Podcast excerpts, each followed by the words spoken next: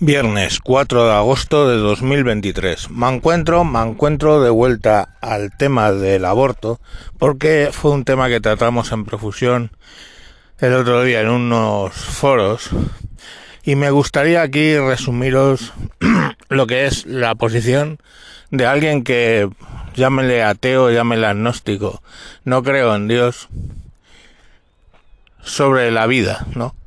Yo no voy a hablar de que la vida es sagrada porque Dios ha puesto ahí un hálito misterioso. No, yo no es la forma que tengo de decir que cada vida es importante.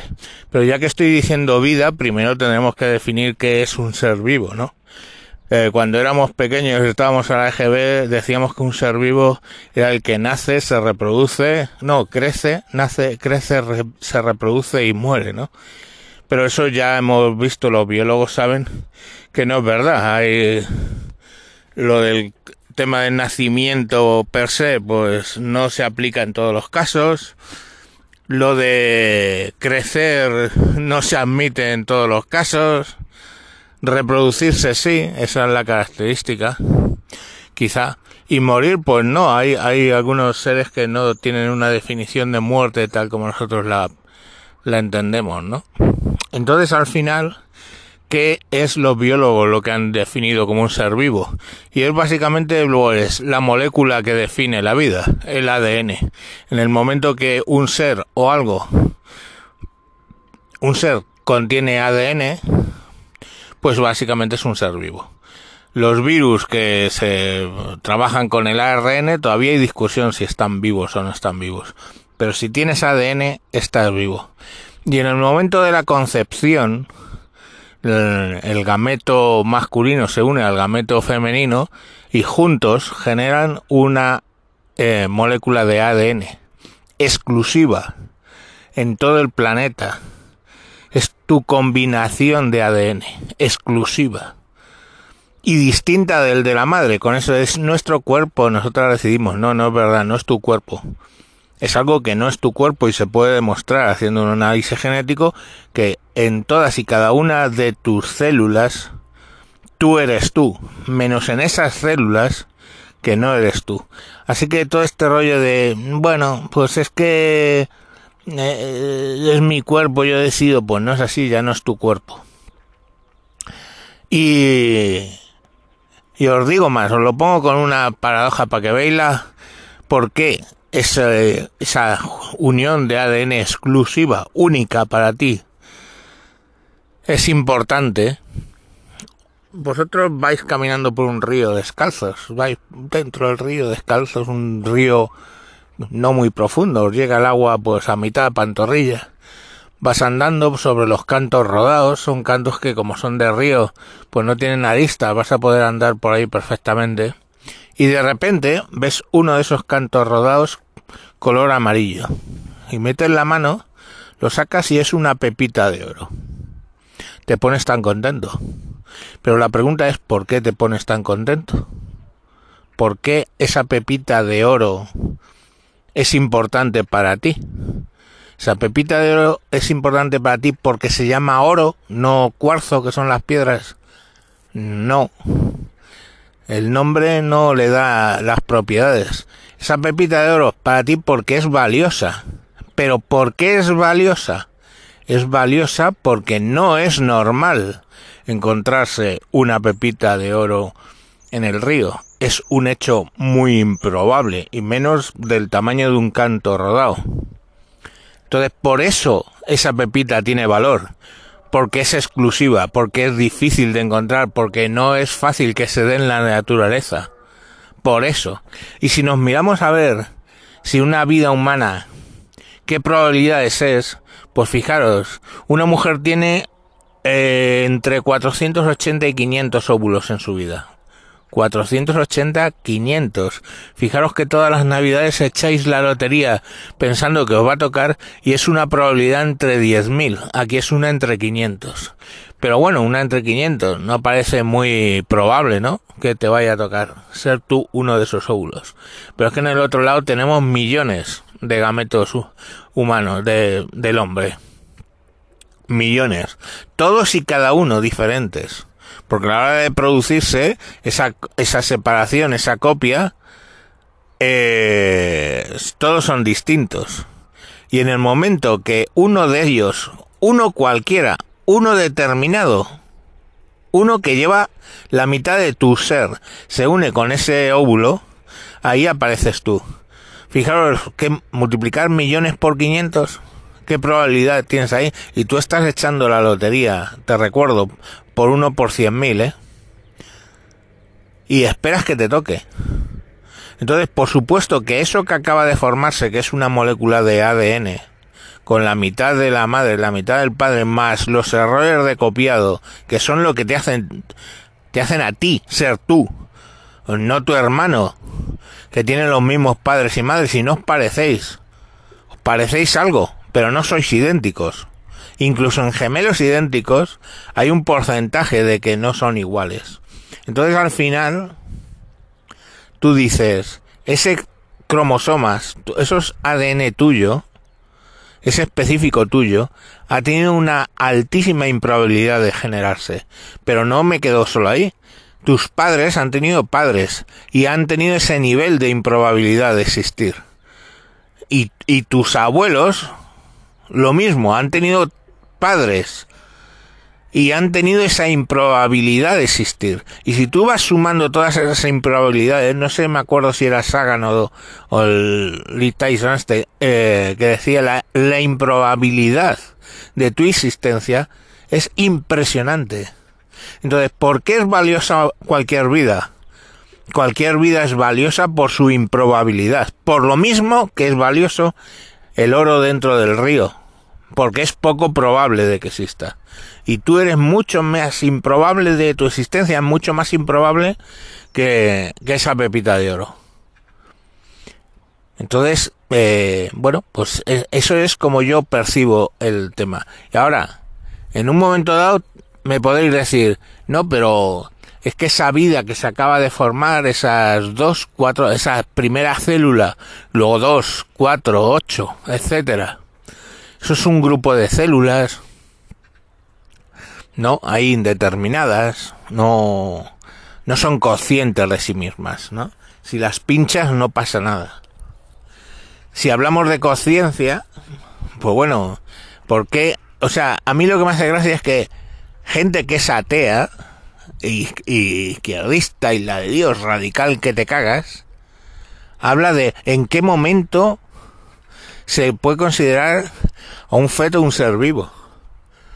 Ya he dicho cuando lo concibo yo, en el momento de la concepción. Porque aparece un ADN que es exclusivo.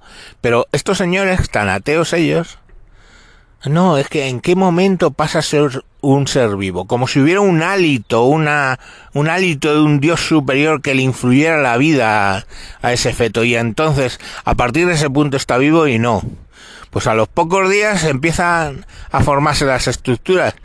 A las pocas semanas son identificables todas las estructuras que va a tener el cuerpo, el corazón ya late, un protocorazón. Se empieza a formar todo. Entonces, ¿en qué? ¿Cuándo, ¿Cuándo decimos que esa persona ya tiene derecho a la vida? Cuando le late el corazón.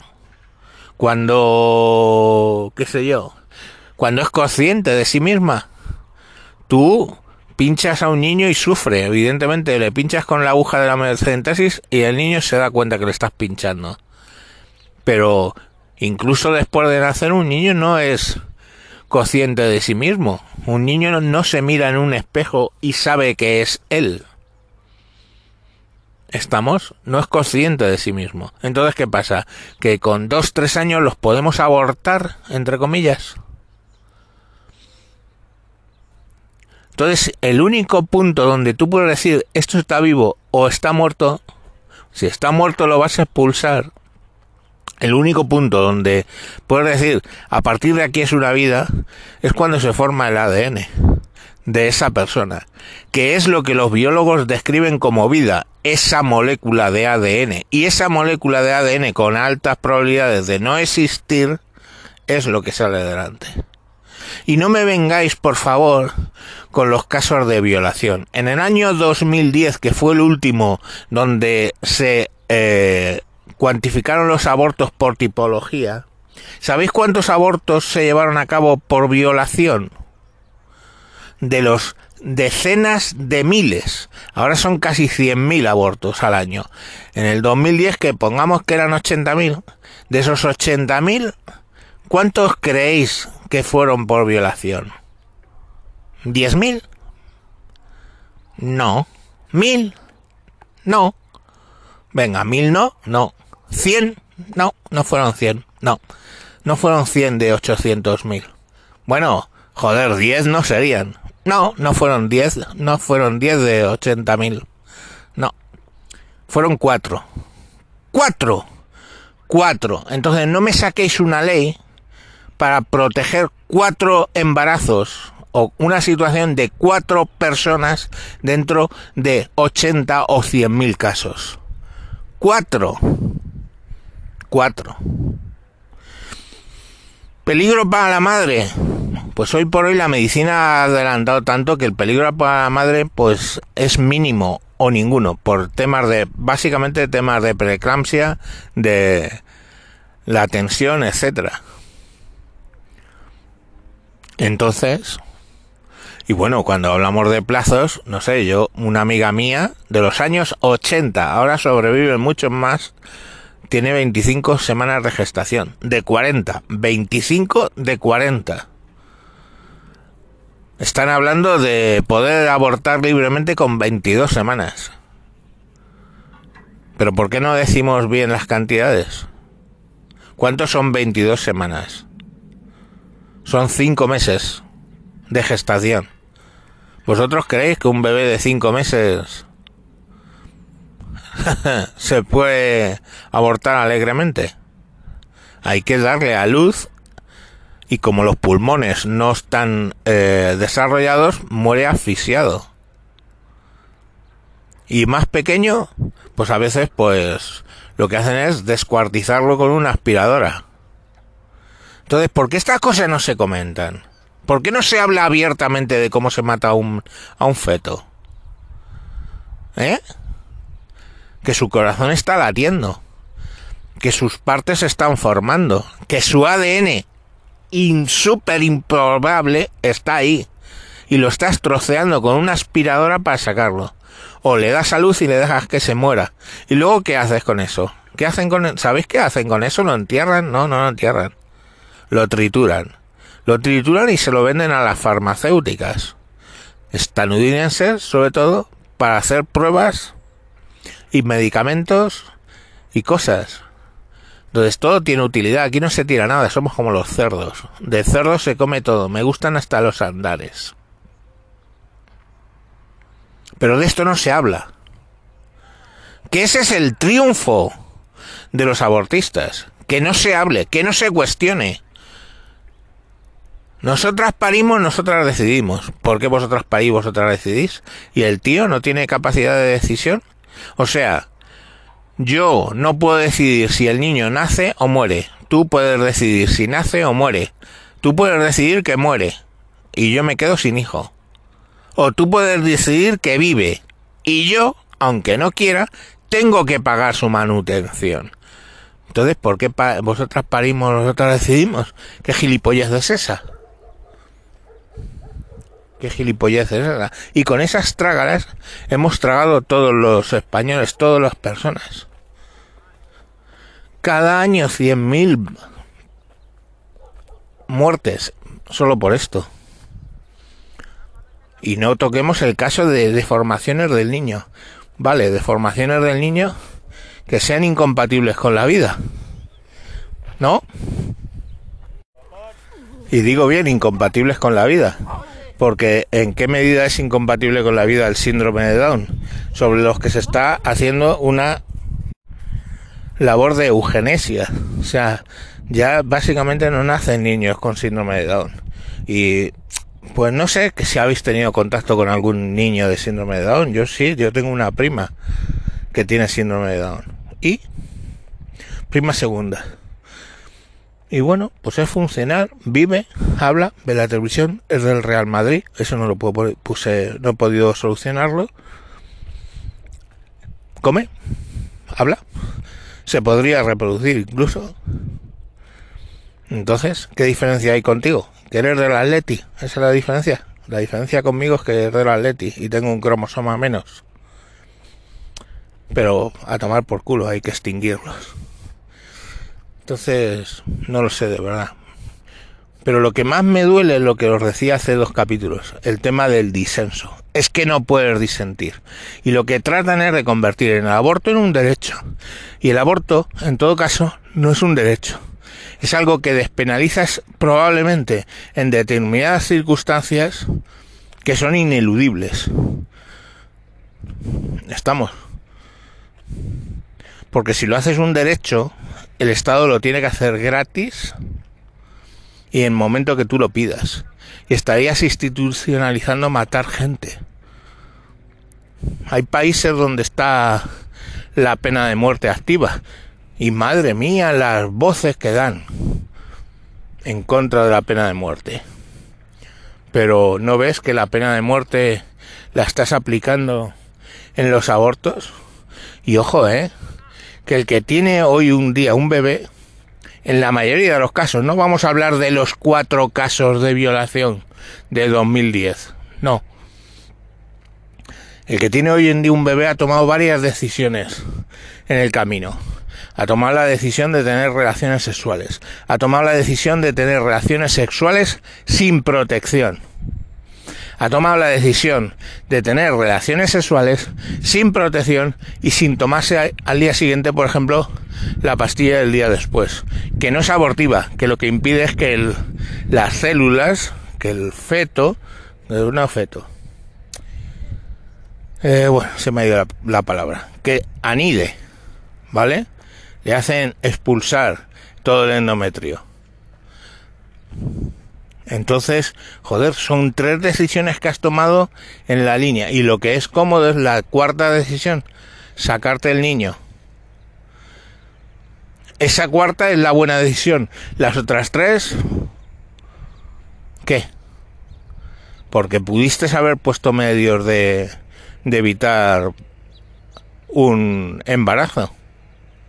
Y no me vengáis diciendo, ¿eh? Que es que los, métodos anticonceptivos eh, fallan a veces.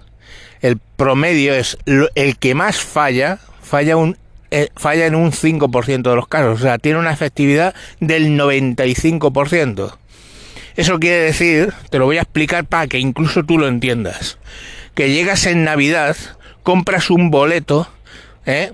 y de repente te dicen que tienes el 95% de probabilidades de que te toque.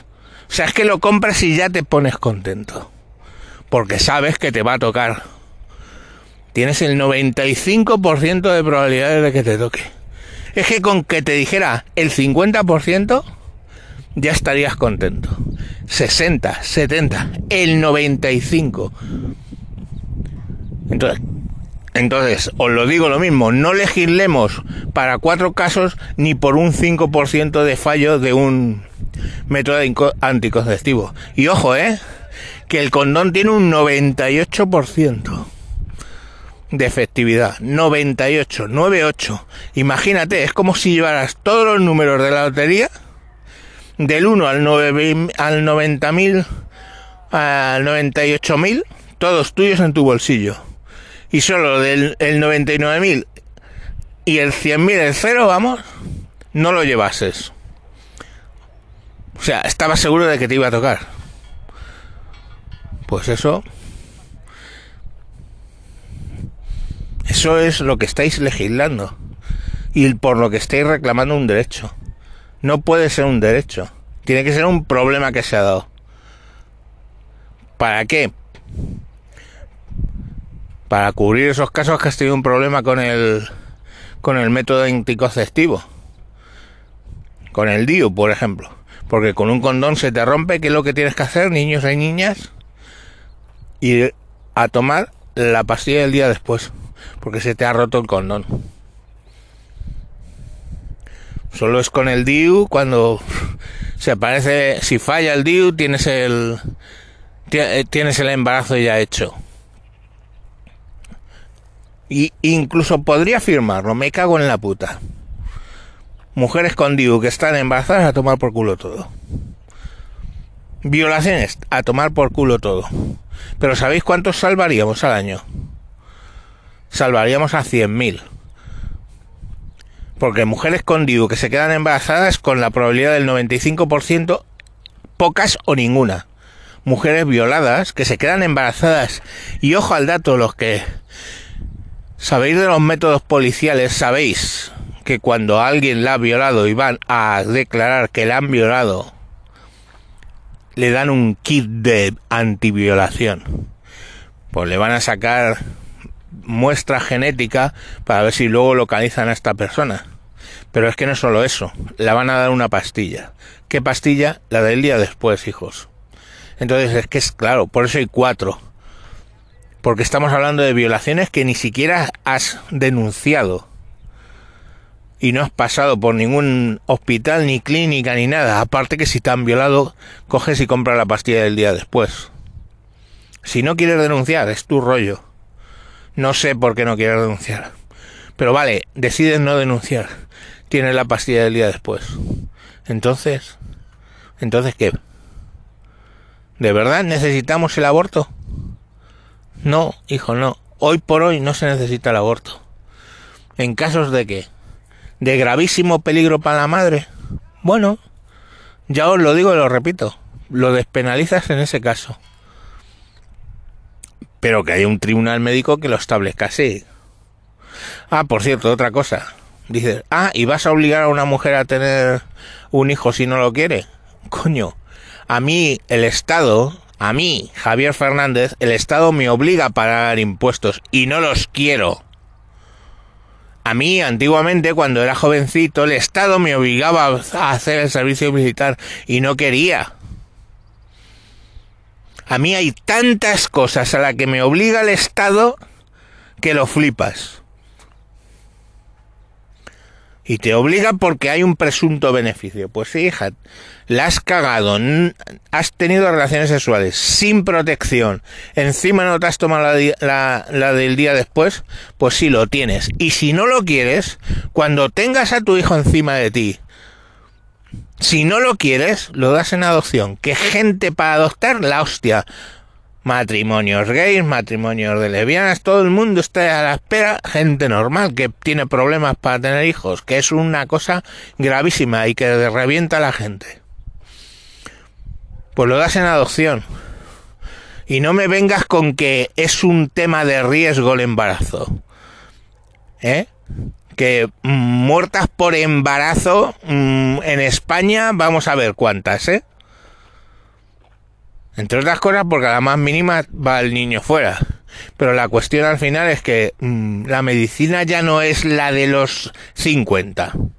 La gente ya no se muere o, o de 1850. La gente no se muere de embarazo ya. Vamos muy poca. Y vuelvo a la insistencia, no vas a generar un derecho porque hay mm, dos, tres, cuatro personas al año que mueren por embarazo. No vas a generar ese derecho. Entonces, coño. Y que os tenéis que meter en la cabeza de lo que supone eso para la madre, para el padre y para el niño que directamente no van a hacer. ¿qué hacen? Mira, enfermeras y médicos que atienden a los a los abortos son gente que está partidaria del aborto. No, no hay una enfermera que aguante sacar niños y dejarlos encima de la mesa hasta que mueren asfixiados. No hay una persona que aguante estar destrozando día a día fetos con una aspiradora. Joder si se os abre las carnes cada vez que veis lo de la inyección letal y todo eso, porque esto no se os abre las carnes, porque se nos ha prohibido pensar. Porque han hecho una labor de ventana de Overton poquito a poquito hasta llegar a abrirla del todo y declarar lo que eso es un derecho. que matar es un derecho. Y vosotros lo podéis llamar abortar, lo podéis llamar interrupción voluntaria del embarazo, lo podéis llamar como os dé la gana, pero es matar, matar algo que estaba vivo y deja de estarlo. Venga, mañana más.